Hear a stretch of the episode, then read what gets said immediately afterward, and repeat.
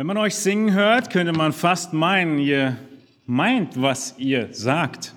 Und ihr habt wirklich eine Hoffnung, die überzeugt ist, auf die ihr wartet, die ernst gemeint ist. Diese Hoffnung ist es, die die Ursache ist für Paulus Dank im Kolosserbrief. Wir sind im Kolosserbrief und wollen heute ein weiteres Mal anschauen und die Frage beantworten, wie unser Dank aussieht, während wir uns anschauen, wie Paulus für die Kolosser dankt. Ihr erinnert euch daran, dass Jesus mal zehn Aussätzigen begegnet ist. Er hat alle zehn geheilt. Und dann hatte Jesus oder anders gesagt Gott eine Erwartungshaltung. Was war die Erwartungshaltung Jesu an die zehn Aussätzigen? Was fragt er den einen, der umdreht und nochmal zu ihm zurückkommt? Sind nicht zehn gesund geworden? Wenn Gott in eine hoffnungslose Situation hineingreift, wie du ein hoffnungsloser Fall bist, und Hoffnung gibt, Heilung gibt, sogar Sündenvergebung gibt, dann hat Gott eine Erwartungshaltung. Welche? Dank. Dass wir zu ihm zurückkommen und danken. In dem Fall von Jesus und den zehn Aussätzigen war Jesus derjenige, der sie geheilt hat, gleichzeitig Gott. In dem Leben hier sind wir vielen Menschen in unserem Umfeld dankbar, auch ihnen danken wir, aber der, der alles wirkt, ist Gott. Und das, was wir bei Paulus sehen, ist, er dankt Gott für das, was Gott im Leben der Kolosser wirkt. Einer kleinen Gemeinde, die Paulus nie gesehen hat. Einer kleinen Gemeinde, die er nicht kennt und trotzdem dankt er, wann immer er für sie betet, für die Gnade, in der sie stehen, für den Glauben, für die Liebe und für die Hoffnung. Ihr habt euch diese Worte sicher gemerkt. Wer von euch hat die Predigt letzten Sonntag gehört? Ist erst eine Woche her. Darf ich dir die ehrliche und schwierige Frage stellen, wie dein Gebetsleben sich geändert hat in diesen letzten sieben Tagen? Wie war es mit dem Danken für deine Geschwister? Wie war es mit der Präsenz der Hoffnung auf die Ewigkeit? Das eine oder andere Mal habe ich für einige von euch gedankt, für die Gemeinde gedankt, für andere Gemeinden gedankt. Aber so oft habe ich mich am Ende des Gebetes erinnert und gedacht, schon wieder verpasst, schon wieder vergessen. Schon wieder die falsche Reihenfolge. Ich brauche einmal mehr die Frage, wie sieht dein Dank aus? Und ich bin überzeugt, du auch. Und deshalb wollen wir weiter in den Text hineinschauen und uns vorarbeiten, wiederholen, was wir letzten Sonntag gesehen haben, um dann näher zu dem zu kommen, was Gottes Wort sagt. Gott möchte, dass wir selig sind. Das sagt Jesus in Matthäus 5 in der bekannten Bergpredigt den Seligpreisungen. Glückselig sind. Jesus spricht da von einer Freude, die unabhängig von Umständen ist. Unabhängig von Umständen eine Freude zu haben, wirst du erlangen, wenn du ein dankbares Herz pflegst. Ich habe ein Zitat in der Vorbereitung gefunden, das lautete, nicht die Glücklichen sind dankbar, sondern die Dankbaren sind glücklich. Nicht die Glücklichen sind dankbar, sondern die Dankbaren sind glücklich. Ihr Lieben, wir sind nicht nur einzelnen Menschen dankbar, wir sind Gott selbst zu Dank verpflichtet und sind ihm dankbar. Und das führt zu großer Freude. Das führt zu Glauben und das führt zu Liebe, von der wir das letzte Mal im Kolosserbrief schon gehört haben. Heute Morgen einmal mehr die Frage an dich, Wie sieht dein Dank aus?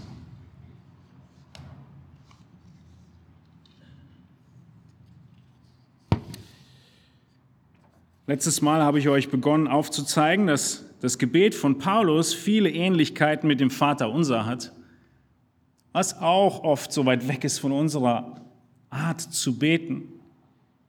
Dem Fokus auf Gottes Reich, dem Fokus auf den Worten, die wir so gut kennen, dein Reich komme. Und so häufig haben wir letzten Sonntag gesehen, brauchen wir eine Erinnerung daran, weil wir Nabelschau betreiben beim Beten. Es geht um uns, dann geht es um uns, dann geht es um mich und dann ist das Gebet zu Ende. Stattdessen richtet Paulus seinen Dank auf die Hoffnung, die die Geschwister nun haben können in Ewigkeit. Sein Fokus wird, ist das große Bild, und bei dem großen Bild kommen mehr Aspekte des Dankes zum Vorschein. Und so wollen wir uns erinnern an den Predigtext und ihn nochmal lesen aus Kolosser 1, die Verse 1 bis 8 und uns heute anschauen, wie unser Dank aussieht, wie unser Leben aussieht, ob wir für die Geschwister danken, nur eine kurze Wiederholung, ob wir auf den Himmel hoffen, hier haben wir letztes Mal aufgehört, und ob wir wachsen die beiden Punkte, auf die wir mehr Zeit verbringen wollen. Aus den Versen 5, 6 und 7 im Kolosserbrief. Wir lesen um des Zusammenhangs willen nochmal ab Vers 1, Kolosser 1, 1 bis 8.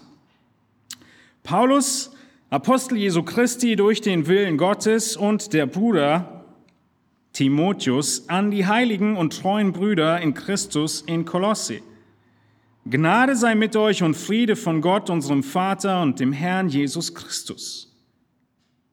Nun kommt das Gebet für die Gemeinde in Vers 3. Wir danken dem Gott und Vater unseres Herrn Jesus Christus, indem wir alle Zeit für euch beten, da wir gehört haben von eurem Glauben an Christus Jesus und von eurer Liebe zu allen Heiligen, um der Hoffnung willen, die euch aufbewahrt ist im Himmel, von der ihr zuvor gehört habt, durch das Wort der Wahrheit des Evangeliums, das zu euch gekommen ist, wie es auch in der ganzen Welt ist und Frucht bringt, so wie auch in euch von dem Tag an, da ihr von der Gnade Gottes gehört und sie in Wahrheit erkannt habt. So habt ihr es ja auch gelernt von Epaphras, unserem geliebten Mitknecht, der ein treuer Diener des Christus für euch ist der uns auch von eurer Liebe im Geist berichtet hat. Paulus, er beginnt diesen Brief mit dem Gebet, um sie zu ermutigen. Ihr erinnert euch, stellt euch vor, jemand sagt dir, ich danke Gott für dich. Das wäre eine große Ermutigung. Und er schreibt dieses Gebet, um das ins Gebet zu fassen, wofür er nachher, wovon er nachher schreiben wird. Sowohl das Lob als auch die Ermahnung. Er betet, bevor er lehrt.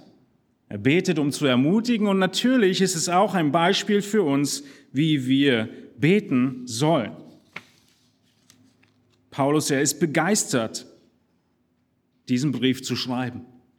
Obwohl Epaphras ja mit nicht nur positiven und guten Neuigkeiten kam, sondern weil sein Herz schwer war, hat er sich auf den Weg der heutigen Türkei nach Rom gemacht, wo Paulus gefangen war. Aber Paulus, er beginnt mit dem Dank. Er beginnt damit, ihnen zu schreiben, dass immer wenn er für sie betet, er Gott dankt. Wir hatten letzten Sonntag rausgearbeitet, dass der Dank sich an Gott richtet, wir haben herausgearbeitet, dass er alle Zeit dankt. Wann immer er betet, dankt er. Er dankt für andere. Und wir haben gesehen, dass die Gläubigen ermutigt werden. Wir haben gesehen, dass dieses Thema des Dankens sich durch, die ganze, durch den ganzen Brief hindurch zieht. Er zeigt und lebt, wovon er gleich schreiben wird in den nächsten Kapiteln, nämlich Dank. Und wir wollen auch heute wieder wegkommen von dem Nabelschau-Gebet und hinkommen zu einem Gebet, was viel mehr dran ist an dem Thema, dein Reich, mein Gott, komme. Wir brauchen diese Erinnerung immer und immer wieder. Nachdem wir gesehen haben, dass Paulus ja für die Geschwister dankt und für das, was Gott in ihrem Leben getan hat, war die zweite, der zweite Aspekt die Hoffnung. Wir haben letzten Sonntag gesehen, dass Glaube, Liebe, Hoffnung zusammengehören und dass die Hoffnung von Paulus als Ursache beschrieben wird für Glauben und Liebe. Schaut nochmal in Vers 4 hinein. Wir haben gehört von eurem Glauben an Christus und von eurer Liebe zu allen Heiligen. Vers 5. Um der Hoffnung willen. Der Glaube an Christus und die Liebe zu den Heiligen er ist gegründet in der Hoffnung, die sie haben. Und wir haben letzten Sonntag schon festgestellt, wenn Glaube und Liebe erkalten, muss deine Hoffnung neu ausgerichtet werden, sodass sie wieder entfacht werden. Und das werden wir heute weiter sehen, vor allem sehen, wie die Hoffnung wieder neu ausgerichtet werden kann. Paulus, er verschachtelt diesen Satz er wird immer konkreter, er beschreibt immer genauer, was er meint, wie sein Dank sich konkret widerspiegelt und warum er dankt. Er hat nicht für das leibliche Wohl gedankt, nicht für Frieden im Land, nicht für Gesundheit. Wofür kann man denn danken, wenn man Menschen gar nicht so richtig gut kennt? Wofür kann man danken, wenn man nur einen Brief alle fünf Jahre kriegt? Wofür kann man danken, für so eine kleine Gemeinde. Danken für das, was Gott tut. Danken für die Hoffnung. Danken für den Glauben. Danken für die Liebe. Und die allererste Frage, die ich euch letzten Sonntag schon gestellt habe und mit der wir heute wieder beginnen wollen, ist, wie sieht es um deine Hoffnung aus? Und wenn deine Hoffnung nicht auf die Ewigkeit gerichtet ist, dann wird es dir auch schwer fallen, für jemand anderen zu danken, dessen Hoffnung auf die Ewigkeit gerichtet ist. Ist eigentlich klar. Ich freue mich nicht für etwas, wovon ich selbst nicht begeistert bin, dass du es dann hast. Das ist Paulus Antrieb. Er wirkt auf den Himmel hin, so weit, dass er sagt, Christus ist mein Leben und Sterben Gewinn. Wenn ich endlich sterbe, bin ich bei ihm. So fest war seine Hoffnung. Und wenn das Leben dein Gewinn ist, dann ist es nicht Christus. Christus war sein Leben und Sterben Gewinn. Der Glaube, für den er dankt, ist der Glaube an Christus. Wir haben, erinnern wir uns, festgestellt, dass es der alltägliche Glaube ist, von dem Paulus spricht, nicht der Glaube der Wiedergeburt, sondern die einzelnen Momente ihres Lebens, in denen sie mit Glauben reagieren. Der Tag, an dem du im Glauben an Gott dein Kind zum Camp entlässt. Das ist ein Glaubensschritt. Vertraust du den Menschen? Hoffentlich auch. Aber am Ende doch Gott. Der Moment, an dem du dem Arzt dein Leben übergibst muss ein Moment des Glaubens sein für uns als Christen. Der Moment, an dem ich zur Arbeit gehe und denke, morgen könnte mein Gehalt kommen, ist ein Schritt des Glaubens an Gott. Deine Arbeitsstelle ist genauso unsicher wie meine. Das nächste Gehalt, egal was es ist, unser Leben ist ein Leben des Glaubens. Dafür dankt Paulus und es ist ein Leben aus Liebe zu allen Heiligen. Die Heiligen, wie wir letztes Mal gesehen haben, die nicht nur der direkte Freundeskreis ist, der Gläubigen, die du hast, nicht nur die Gemeinde, in der du bist, nicht nur die Stadt und die Gemeinden in dieser Stadt, die du hast, sondern alle Heiligen. Ein Bewusstsein, dass Gott wirkt in der ganzen Welt und wir sehen das untermauert noch mehr in dem Text, den wir heute weiter anschauen. Das Evangelium wird verkündigt in der ganzen Welt. Das ist die, das Ausmaß des Dankes, was Paulus vor Augen hat. So groß, so weit ist seine Perspektive. Und deshalb wird er so dankbar. Der lebendige Glaube, er bleibt nie allein. Der lebendige Glaube wird Früchte zeigen in der Liebe. Die Hoffnung bleibt nie allein, sie wird immer Früchte zeigen in der Liebe. Und diese Früchte waren sichtbar, indem die Kolosser ihr Leben hingegeben haben für andere Gläubige. Aufopfernd Not sehen und lindern, wo ich es kann. Die Ursache war und ist die Hoffnung. Nun gehen wir weiter in unserem Text und schauen wir uns an, was die Hoffnung ist. Da habe ich letzten Sonntag nicht mehr viel sagen zu können. Was ist Hoffnung? Wie kann Paulus so begeistert sein von der Hoffnung? Diese Hoffnung, so beschreibt uns der Text, ihr könnt gerne hineinschauen in Vers 5, diese Hoffnung ist euch aufbewahrt im Himmel. Es ist eine feste Hoffnung, eine Hoffnung, die im Tresor liegt. Wo liegt dieser Tresor? Die ITler unter uns wissen, Datensicherung sollte man am besten an mehreren Kontinenten machen. Wer weiß, was passiert, mehreren Ländern. Redundanz ist unser großes Ding, etwas zu sichern. Wo liegt unsere Hoffnung gesichert? Im Himmel. Diese Hoffnung ist so sicher aufbewahrt wie derjenige, der im Himmel thront, Gott selbst. Wir haben gerade den Petrusbrief abgeschlossen und ihr erinnert euch an 1. Petrus 1, Vers 4, dass dieses Erbe ein unvergängliches Erbe ist, ein unbeflecktes und ein unverwelkliches, was im Himmel für uns aufbewahrt wird. Dieses Erinnern gibt dir die Kraft zu lieben. Dieses Erinnern, was die Hoffnung ist, gibt dir die Fähigkeit, dein Leben heute aufzuopfern für deine Geschwister. Die Hoffnung, die kommt. Kinder haben Schwierigkeiten. Kinder haben Schwierigkeiten, auf etwas zu warten, was sie wirklich gerne haben möchten.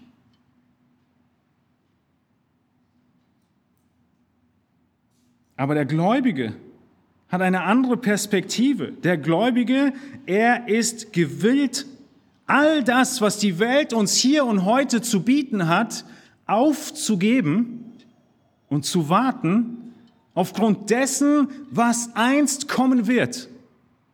Unsere Hoffnung ist so sicher für uns als Gläubige, dass wir gewillt sind, nicht nach dem Motto der heutigen Zeit, später zahlen, sofort genießen, sondern erst leiden dann genießen. Das ist die Sicht des Gläubigen. Er hat eine so feste Zuversicht der Hoffnung. Erinnern wir uns an Mose, der in Ägypten, der Weltmacht damals, aufgewachsen ist, in einem sehr jungen Alter, in das Haus der Regierung gekommen ist. Alles lag ihm zu Füßen. Er wurde behandelt wie ein Prinz. Er wurde ausgebildet wie ein Prinz im Hause des Pharao, als Kind der Tochter des Pharao. Und der Hebräerbrief, er zeigt uns in Hebräer 11, was in Moses Kopf vor sich ging. Hebräer 11, Vers 25 und 26 heißt es, er, Mose, zog es vor, mit dem Volk Gottes Bedrängnis zu erleiden, anstatt den vergänglichen Genuss der Sünde zu haben da er die Schmach des Christus für größeren Reichtum hielt als die Schätze, die in Ägypten waren, denn er sah die Belohnung an. Was gibt die Kraft für ein Mose, die Herrlichkeit des Hofes vom Pharao aufzugeben und 40 Jahre durch die Wüste zu wandern, dann waren es sogar 80. Er dachte wahrscheinlich vier Monate. Was hat ihn motiviert? Die Belohnung. Es beginnt mit der Belohnung und es ist so eine tolle Lüge des Satans, den Gläubigen klar äh, in, in, vorzugaukeln, sie dürften nicht über ihre Belohnung nachdenken. Unser ganzes Leben muss nur ein Dank dessen sein, was Gott in der Vergangenheit für uns getan hat. Nein, es wird dich lähmen.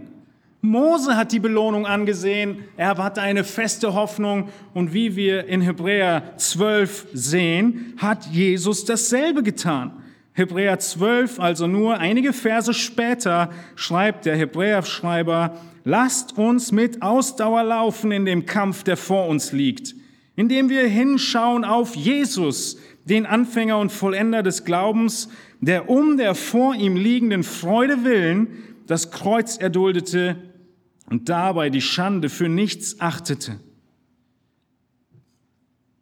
Und in Vers 3,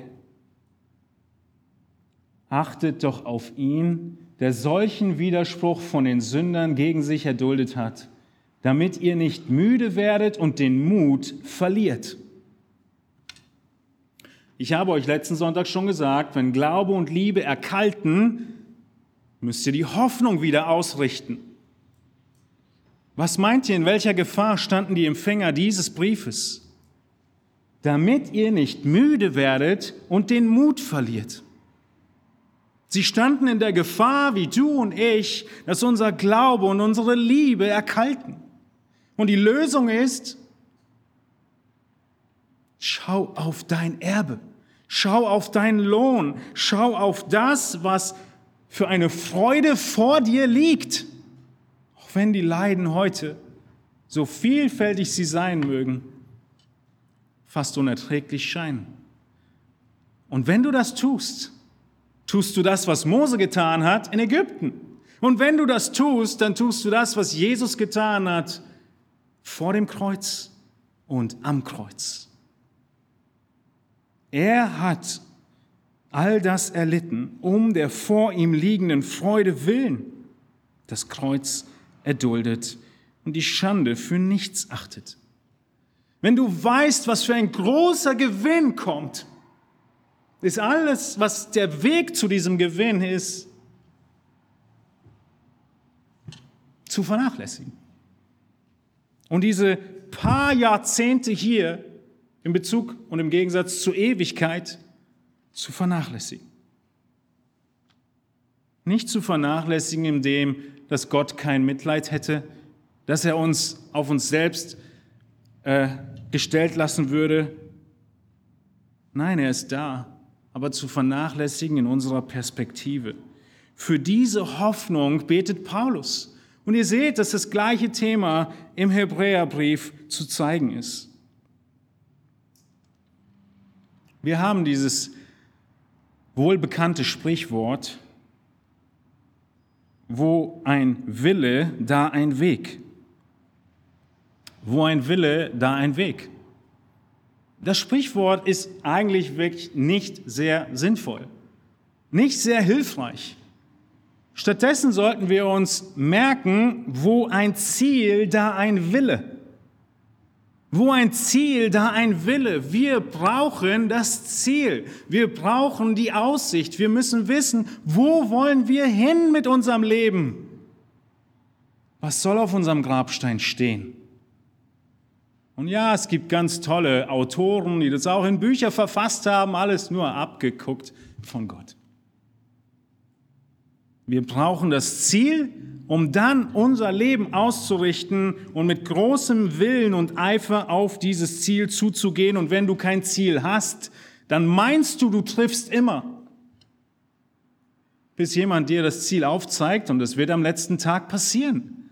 Wir nennen das Preisgericht, an dem Christus fragen wird, was hast du angestellt mit, de mit deinem Leben, lieber Jünger Jesu? Wir brauchen das Ziel, wir brauchen den Willen und diese Hoffnung spornt uns an und gibt uns Kraft, unser Leben aufzuopfern im Hier und Jetzt. Diese Hoffnung war bei den Kolossern auf einmal in Gefahr. Diese Hoffnung, von der alles abhängt, war in Gefahr, weil ihr Lehrer kamen und zu Christus allein alles Mögliche beimischen wollten. Engelanbetung, Askese, Gesetzlichkeit, Mystizismus und so weiter. Die Begeisterung von Paulus ist so groß, weil diese Hoffnung im Himmel aufbewahrt ist, weil dieses Erbe unverweltlich ist. So wie Mose, der glaubte und hoffte und sein ganzes Leben war Zeuge davon. Schauen wir uns weiter an, wie Paulus die Hoffnung beschreibt. Wir sind in Vers 5 und der Vers lautet, um der Hoffnung willen betet er, dankt er, die euch aufbewahrt ist im Himmel. Und zweitens sehen wir nun, von der ihr zuvor gehört habt, durch das Wort der Wahrheit des Evangeliums. Von der ihr zuvor gehört habt. Die Hoffnung, wie erreiche ich die? Wenn Glaube und Liebe erkalten, soll ich Hoffnung wieder neu ausrichten. Wie? Wie? Wie haben die Kolosser denn Hoffnung bekommen? Von der ihr zuvor gehört habt. Sie haben von der Hoffnung gehört. Wie?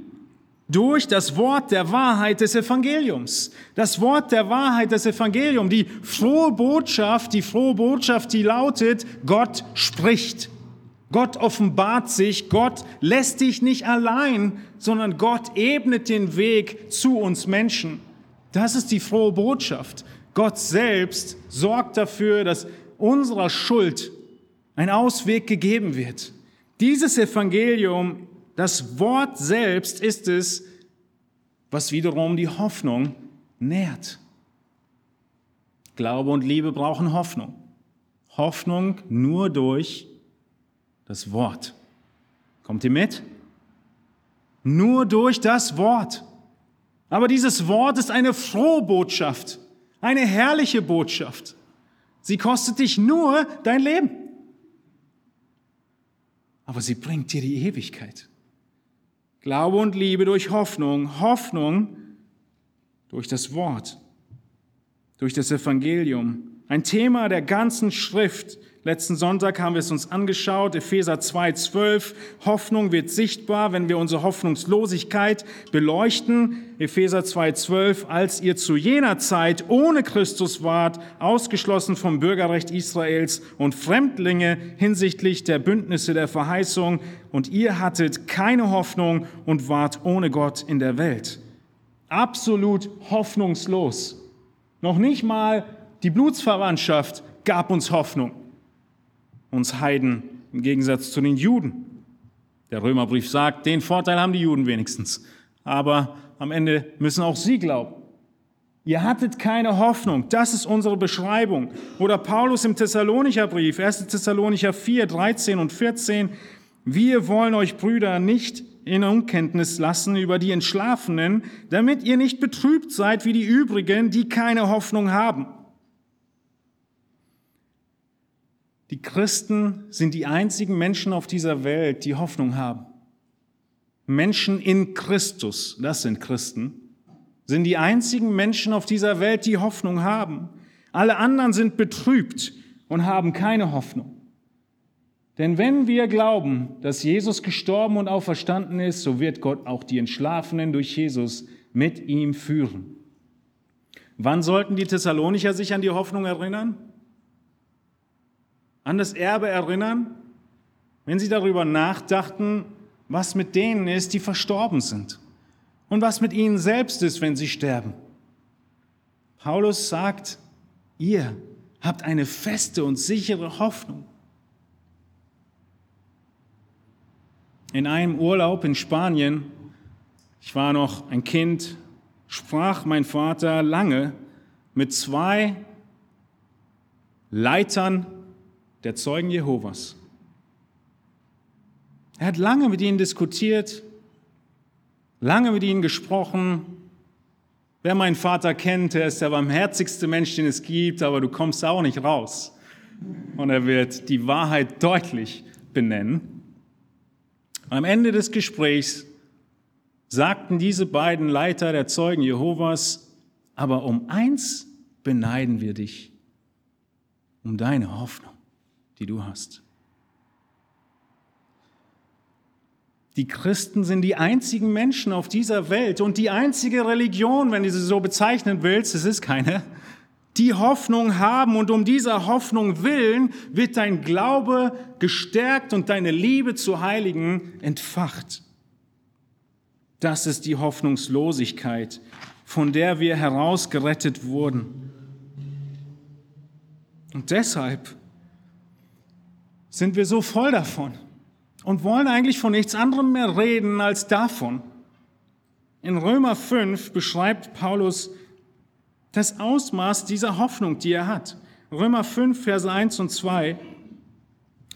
Da wir nun gerechtfertigt worden sind aus Glauben, so haben wir Frieden mit Gott durch unseren Herrn Jesus Christus, durch den wir im Glauben auch Zugang erlangt haben zu dieser Gnade, in der wir stehen, und rühmen uns aufgrund der Hoffnung der Herrlichkeit Gottes. Wir sind gerechtfertigt, wir haben Frieden, und es geht so weit, unsere Sicherheit in Ewigkeit ist so fest, dass wir uns rühmen können. Im Englischen boasting. Wir rühmen uns der Hoffnung. Wir wissen, wo es hingeht. Wir haben eine Antwort gefunden auf die Frage, die jeden Menschen so bedrückt. Wo geht es hin nach dem Tod? Wir haben eine Antwort. Und dessen rühmt sich Paulus. Friede mit Gott ist die Antwort. Und dann kannst du dich rühmen. Im ersten Petrusbrief, nochmal Wiederholung, hatten wir in Kapitel 1, Vers 3 gelesen, dass Gott gepriesen sein soll, der Gott und Vater unseres Herrn Jesus Christus, der nach seiner großen Barmherzigkeit uns wiedergeboren hat zu einer lebendigen Hoffnung durch die Auferstehung Jesu Christi aus den Toten zu einem unvergänglichen und unbefleckten und unverwelklichen Erbteil. Den hatten wir schon den Vers, der euch aufbewahrt ist im Himmel. Wir haben eine lebendige Hoffnung. Eine Hoffnung, die lebendig ist, weil sie in unserem Alltag einen Unterschied macht.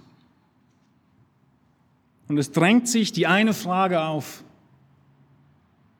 Hast du diese lebendige Hoffnung? Hast du diese Hoffnung in dir? Kannst du dich rühmen dessen, dass du Frieden mit Gott hast? Rühmen dessen, dass du weißt, wo du bist, wenn deine letzte Minute geschlagen hat? Wie wir es gerade gesungen haben. Unsere Zeit, sie ist bemessen. Die Kolosser Sie haben von dieser Hoffnung gehört und hier kommt der Knackpunkt. Schaut in den Vers 5 hinein. Entschuldigung, in Vers 6 hinein.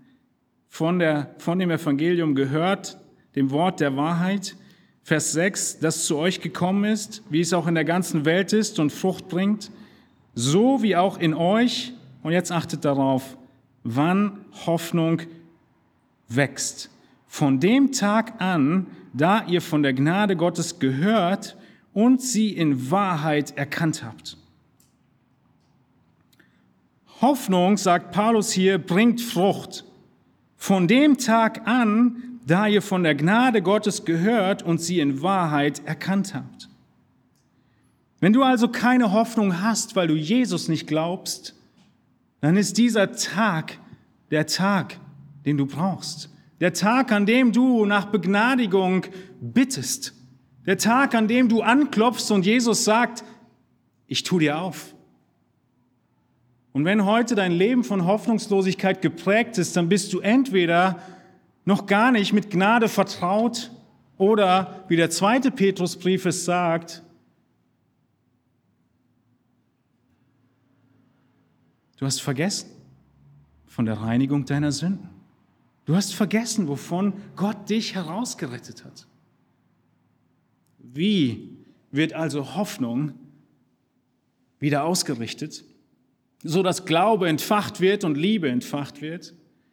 Durch das Wort, durch das Evangelium, das wir hören und in Wahrheit erkennen. Erkennen heißt annehmen, glauben und unser Leben entsprechend ausrichten. All das nebenbei in ein Gebet gepackt. Dafür dankt er. Die Kolosser hatten diese Hoffnung. Sie haben das Wort gehört, sie haben dem Wort geglaubt und es hat Früchte gebracht, wie es in der ganzen Welt Früchte bringt. Und wenn du hoffnungslos bist, dann geh heute nicht weg. Und sprich mit dem, der neben dir sitzt und frag ihn, ob er Hoffnung hat und wie du diese Hoffnung erlangen kannst. Gott, er ist derjenige, der heute die Gnadenzeit anbietet und Hoffnung gibt. Das Leben, was wir leben, ist ein Leben aus Glauben. Wir lieben die Heiligen. All das um der Hoffnung willen. Und die Hoffnung wird genährt durch das Hören von Gottes Wort und das in Wahrheit Erkennen von Gottes Wort. Und dann ist eine Sache nicht mehr zur Diskussion. Schaut in den Text hinein. In Vers 5 heißt es, die Hoffnung, die euch aufbewahrt ist, von der ihr gehört habt durch das Wort der Wahrheit des Evangeliums. Vers 6, das Evangelium, das zu euch gekommen ist, wie es auch in der ganzen Welt ist und Frucht bringt, so wie auch in euch. Wer das Wort hört, wer das Evangelium hört und es in Wahrheit annimmt, der wird was bringen? Frucht. In welchen Teilen der Welt trifft das zu, dass Gottes Wort, wenn es in Wahrheit geglaubt wird, Frucht bringt? In allen Teilen der Welt, auch in deinem Universum, auch zu deiner Zeit. An diesem Moment, ihr Lieben, haben wir keine Ausrede mehr für Fruchtlosigkeit.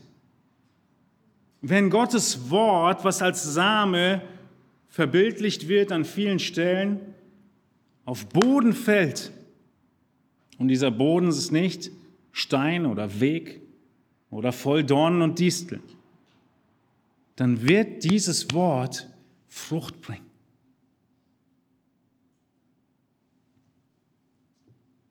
Das Evangelium bringt Frucht. Ist das eine gewagte Aussage? Es gibt nicht mehr viele Christen heutzutage, die das unterschreiben würden. Stattdessen suchen wir in unserer Lebensberatung, in der Seelsorge alle möglichen Ausflüchte. Ja, aber in meiner Situation. Ja, aber dies und jenes. Ja, aber ich gebe mir Mühe. Ja, aber das wollte ich nicht. Ihr lieben Judas wollte auch nicht. Er war auch schockiert von dem, was er angerichtet hat. Wer einmal wiedergeboren ist, wird Früchte bringen. Einmal gerettet, für immer verändert. In einem WhatsApp-Status habe ich, glaube ich, gestern gerade gelesen, wer die Herrlichkeit Christi anschaut, wird in sie verändert werden. Das ist direkt aus 2. Korinther 4. Wir schauen Christi Herrlichkeit an und werden verändert. Es gibt keinen Ausweg heraus aus der, in die Masche hinein. Ich bin Christ und bringe keine Frucht. Lies Johannes 15, dort steht, was mit dir passieren wird. Abgehauen und ins Feuer geworfen wirst du werden. Der Gläubige bringt Frucht und deshalb ist die Frage, wächst du in geistlichen Früchten? Unsere letzte Frage, die wir in Bezug auf dieses herrliche Dankgebet von Paulus stellen wollen. Ohne Frucht stimmt etwas mit der Pflanze nicht. Ohne Frucht ist vielleicht die Wurzel nicht in Ordnung. Ohne Frucht ist auf jeden Fall höchste Alarmbereitschaft. Und die Frage ist, wächst du in den einzelnen Momenten unseres Lebens, vielleicht ein einzelner Tag, könnten wir sagen, nein, es war ein verlorener Tag, es war eine verlorene Schlacht. Aber die Schrift macht uns deutlich, dass der Gläubige mit dem Heiligen Geist sein Leben führen wird, was stetig in der Heiligung vorangeht. Auch wenn Rückschläge da sind, auch wenn der Kampf mit der Sünde real ist. Der griechische Text hier in Vers 6 im Deutschen übersetzt mit und Frucht bringt. Dieses Verb im Griechischen beinhaltet, dass das Evangelium für sich selbst anhaltend und immer weiter Frucht bringt. Es ist eine fortwährende Handlung, dieses Fruchtbringen. Das tut es einfach aus sich selbst heraus. Es sei denn, es wird nicht in Wahrheit erkannt. Die Bedingung steht im Text. Ein Kommentator beschreibt es so, das Evangelium ist wie eine Pflanze, deren Samen in ihr selbst ist. Vollkommen reproduktiv, man kann sie gar nicht aufhalten. Schlag mit mir bitte Markus 4 auf, Vers 20. In Markus 4 sehen wir genau dieses Bild, wie Jesus es verwendet. In Markus 4, Vers 20 ist das Gleichnis der verschiedenen Ackerböden und es ist der letzte Acker, Vers 20, der beschrieben wird. Bei denen und die, bei denen auf das gute Erdreich gesät wurde, das sind solche, die das Wort hören, es aufnehmen und Frucht bringen als ob Paulus irgendwie das schon mal gehört hätte. Diejenigen, die das Wort hören, es aufnehmen und Frucht bringen. Der eine 30-fältig, der andere 60-fältig, der dritte 100-fältig. Was ist die kleinste Frucht, die Jesus beschreibt? 30-fältig. Nicht eins zu eins, 30-fältig oder auch mehr. Jesus macht deutlich, es ist unterschiedlich, ja, für jeden einzelnen Gläubigen. Aber es gibt keinen, der vom vierten Erdreich gekennzeichnet wird, also wirklich errettet ist und nicht nur für eine Zeit lang mitläuft, der nicht viel Frucht bringt. Und Johannes 15, dafür haben wir keine Zeit mehr, dürft ihr gerne noch weiter dazu lesen dass Jesus genau das benutzt und sagt, jetzt derjenige, der Frucht bringt, da greift Jesus noch ein und er wird beschneiden, sodass noch mehr Frucht kommt. Das Evangelium, es bringt Frucht. Wir waren gerade in Vers 20 und können springen zu Vers 28 und nochmal untermauern, was das Evangelium tut. Die Erde, heißt es in Vers 28, trägt von selbst Frucht. Zuerst den Halm, danach die Ehre, dann die vollen Weizen der Ehre. Wenn er aber die Frucht es zulässt, schickt er sogleich die Sichel hin, denn die Ernte ist da. In den Gleichnissen hat Jesus die gleiche Theologie gehabt wie Paulus hier. Das Evangelium, das Wort Gottes gepredigt, auf den richtigen Boden gefallen bringt von sich selbst aus Frucht. Hören, aufnehmen, Frucht bringen. Das ist das Wort des Evangeliums. So wirst du weiter wachsen. Das ist die Hoffnung, die Ursache der Hoffnung. Wort hören, aufnehmen, Frucht bringen. Diese Ursache der Hoffnung ist in allen Teilen der Welt gleich und auch in deinem Leben. Wenn du nach Frucht suchst, brauchst du Wort. Das Erkennen, wie der Text es uns sagt in Vers 6, ist die einzige Voraussetzung. Ein weiterer Text, der sehr ernüchternd ist, finden wir in Römer 7. Schlag bitte Römer 7 mit mir zusammen auf und wir werden sehen, dass wir Frucht bringen. In Römer 7, Verse 4 und 5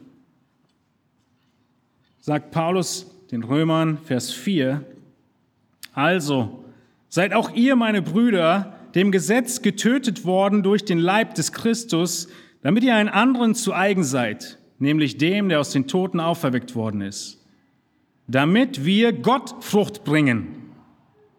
Seht ihr das? Vers 4. Du warst Sklave der Sünde, Du wurdest herausgerissen, zum Sklaven Gottes gemacht, damit wir Gott Frucht bringen. Vers 5, gleich danach, denn als wir im Fleisch waren, da wirkten wir in unseren Gliedern die Leidenschaften der Sünde, die durch das Gesetz sind, um dem Tod Frucht zu bringen. Jeder einzelne Mensch hat Früchte. Derjenige, der nicht gerettet ist, wird in seiner Leidenschaft dem Tod Frucht bringen und derjenige, der gerettet ist, wird Gott Frucht bringen. Und deshalb sagt Jesus dann, an den Früchten werdet ihr sie erkennen. Nicht nur Frucht da oder Frucht nicht da, sondern Frucht ist da. Die Frage ist nur, ob es eine Frucht für Gott ist oder eine Frucht, was sagt Vers 5? Zum Tod, dem Tod. Also drängt sich die Frage auf, nachdem die Frage Hoffnung war in deinem Leben, die Frage Frucht in deinem Leben. Kannst du in deinem Leben Frucht erkennen? Und kannst du im Leben deiner Geschwister Frucht erkennen und ist das Grundlage und Ursache für deinen Dank? Frucht ist das, was das Evangelium bringt. Und es sind die guten, guten Früchte, die der Glaube bringt. Paulus, er achtet auf Gottes Wirken, er nimmt es wahr, er hat eine Antenne dafür und er sieht die guten Früchte, die auf, aus der Hoffnung kommen, die aus dem Glauben kommen und die die Liebe kennzeichnen. Und dafür dankt er Gott. Wir können uns ein Beet mit Gemüse vorstellen auf unserem Balkon. Und du säst die einzelnen Samen. Und manchmal sind wir Menschen, die säen und dann auf das Beet gucken und uns nur auf das Gemüse konzentrieren, das irgendwie nicht wächst. Wir versuchen dann unser Bestes, je nachdem wie grün eure Daumen sind, vergebt mir, wenn die Illustration hakt, meine sind nicht grün, aber irgendwie zu düngen oder besonders zu behandeln, zu gießen, was auch immer dir einfällt, du konzentrierst dich auf das Gemüse, was nicht wächst. Willst, dass es aufholt, willst, dass es wieder normal wird. Aber Paulus, er macht was anderes. Paulus, er konzentriert sich in dem Weitblick auf das, was das Evangelium getan hat, Frucht zu bringen. Er dankt Gott für all das Gemüse, was gut wächst. Er gießt es, er sorgt sich natürlich trotzdem darum, aber er sorgt sich darum, dass es weiter gut wächst. Das ist unser Auftrag als Gläubige. Natürlich brauchen wir einander, uns zu helfen, wenn jemand vom Weg abkommt. Aber wenn deutlich ist, dass eine Person nicht gerettet ist, dann sagt Jesus auch, sollst die Perlen nicht vor die Säue werfen.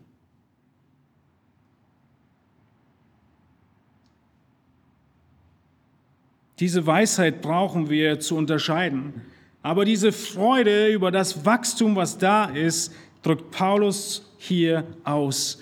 Und wir sehen, dass diese Freude nicht ausschließlich ist, sondern er weiß auch, dass diese Frucht noch nicht vollkommen ist. Wir sind gerade im Dankteil des Gebets. Spult kurz vor und geht in Vers 10 hinein. Da ist, was, wofür Paulus dann betet. Wir kommen die nächsten Wochen dazu. Er betet darum, dass ihr dem Herrn würdig wandelt und ihm in allem wohlgefällig seid, in jedem guten Werk fruchtbar, in der Erkenntnis Gottes wachsend und am Ende noch dem Vater Dank sagend, Vers 12. Er ist dankbar für die Frucht, die das Evangelium gebracht hat, und er betet für Frucht, die kommen mag. Die Frage ist nicht, ob wir noch mehr Frucht bringen können. Das können wir. Das kannst du im zweiten Teil deines Gebets für deine Geschwister gerne vor Gott bringen. Aber überspring nicht den Punkt, für sie zu danken für all das, was Gott gewirkt hat. Und ich glaube, wir danken manchmal nicht für das, was Gott gewirkt hat, weil wir meinen, die Leute haben es selbst gewirkt. Wir meinen, die Person ist so barmherzig geworden, weil es sich halt so gehört. Ist halt älter geworden. Auf einmal hat jemand mehr Freude und wir denken gar nicht daran, dass Gott die gewirkt haben könnte. Mehr Langmut, mehr Liebe, Gott ist es, der wirkt. Aus uns heraus geht es nur in eine Richtung und das ist die falsche. Und deshalb diese Freude. Das Evangelium, es wirkt in der ganzen Welt. Es gibt so viele Stellen, ich muss sie jetzt leider überspringen, die davon sprechen. Aber ihr wisst, dass Jesus gesagt hat, er ist das Licht der Welt. Das Römer 10 sagt, das Wort wurde in alle Welt hinaus verkündigt. Und dass in Offenbarung 7 aus allen Sprachen, Stämmen und Nationen Menschen vor Gott stehen werden und ihn anbeten werden. Ja, das Evangelium, wo immer es gepredigt wird, hat eine Folge. Frucht, Hoffnung, Glaube und Liebe. In der ganzen Welt wirkt das Wort dasselbe. Wie wird diese Frucht gefördert? Nun, wir haben es schon gesehen, Bewässerung durch Gottes Wort und Beschneidung durch Herrn Jesus selbst. Ja, ein Leben in Heiligkeit. Frucht wird behindert, wie die Gleichnisse uns zeigen, durch Unkraut oder durch Sorglosigkeit. Nun, wir sehen in unserem Vers 7 noch, dass dieses Evangelium immer durch Menschen kommt. Diese Hoffnung wird immer durch Menschen gegeben. Diese Hoffnung, diese Frucht, diese Predigt des Evangeliums kommt durch das Mittel von anderen Menschen. Und den erwähnt Paulus in Vers 7. Das Evangelium habt ihr gelernt, so habt ihr es ja auch gelernt, von Epaphras, unserem geliebten Mitknecht, der ein treuer Diener des Christus für euch ist, der uns auch von eurer Liebe im Geist berichtet hat. Vergesst in all dem nicht, es ist unser Teil. Es sind Menschen, die das Wort verkündigen müssen, die die Zuversicht haben können, wo der Herr es auf Boden fallen lässt, fruchtbaren Boden, wird es Frucht bringen, wird Hoffnung wachsen lassen, Glauben und Lieben, Liebe entfachen. Paulus, er beschreibt Epaphras als den Mitknecht.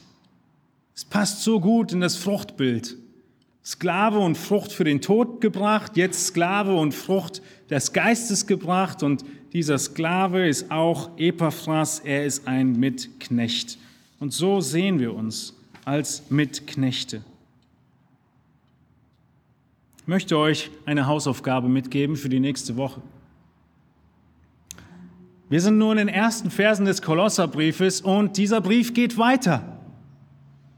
Und das Ausmaß zu sehen, wie Paulus das alles zusammenbringt, werdet ihr verstehen, wenn ihr Kolosser 3 liest. Denn in Kolosser 3 beschreibt Paulus dann einige der faulen Früchte, der Früchte zum Tod und der guten Früchte, der Früchte zum Leben. Lest Kolosser 3, nutzt es als Spiegel für euer Herz, für euer Leben, aber stellt bitte sicher, dass ihr bis Vers 24 lest. Ihr müsst bis Vers 24 lesen, die ersten 23 Verse lesen und bis Vers 24 kommen, weil da Paulus erneut die Motivation gibt, da ihr wisst, dass ihr vom Herrn zum Lohn das Erbe empfangen werdet, denn ihr dient Christus dem Herrn. All das Ablegen und Anziehen tun wir, weil wir wissen, der Lohn kommt. Lest Kolosser 3 und lest bis Vers 24. Glaube und Liebe werden entfacht durch Hoffnung. Die Hoffnung, sie kommt aus dem Wort, dem Evangelium, das gehört wird, das angenommen wird, das geglaubt wird. Und so können wir danken. Gründe zu danken für deine Geschwister sind Glaube, Liebe und Hoffnung. Und dafür, darin wollen wir uns üben und selbst danach streben, dass diese Hoffnung in unserem Leben immer deutlicher wird. Diese Hoffnung, die beinhaltet, dass wir uns im Wort nähren und dass wir Sünde ablegen. Dadurch wird sie gestärkt. Und das wollen wir im Lied zum Ausdruck bringen, was wir gemeinsam singen wollen, nämlich Mach mich heilig. Lass uns aufstehen, ich bete noch mit uns und dann singen wir gemeinsam noch das abschließende Lied.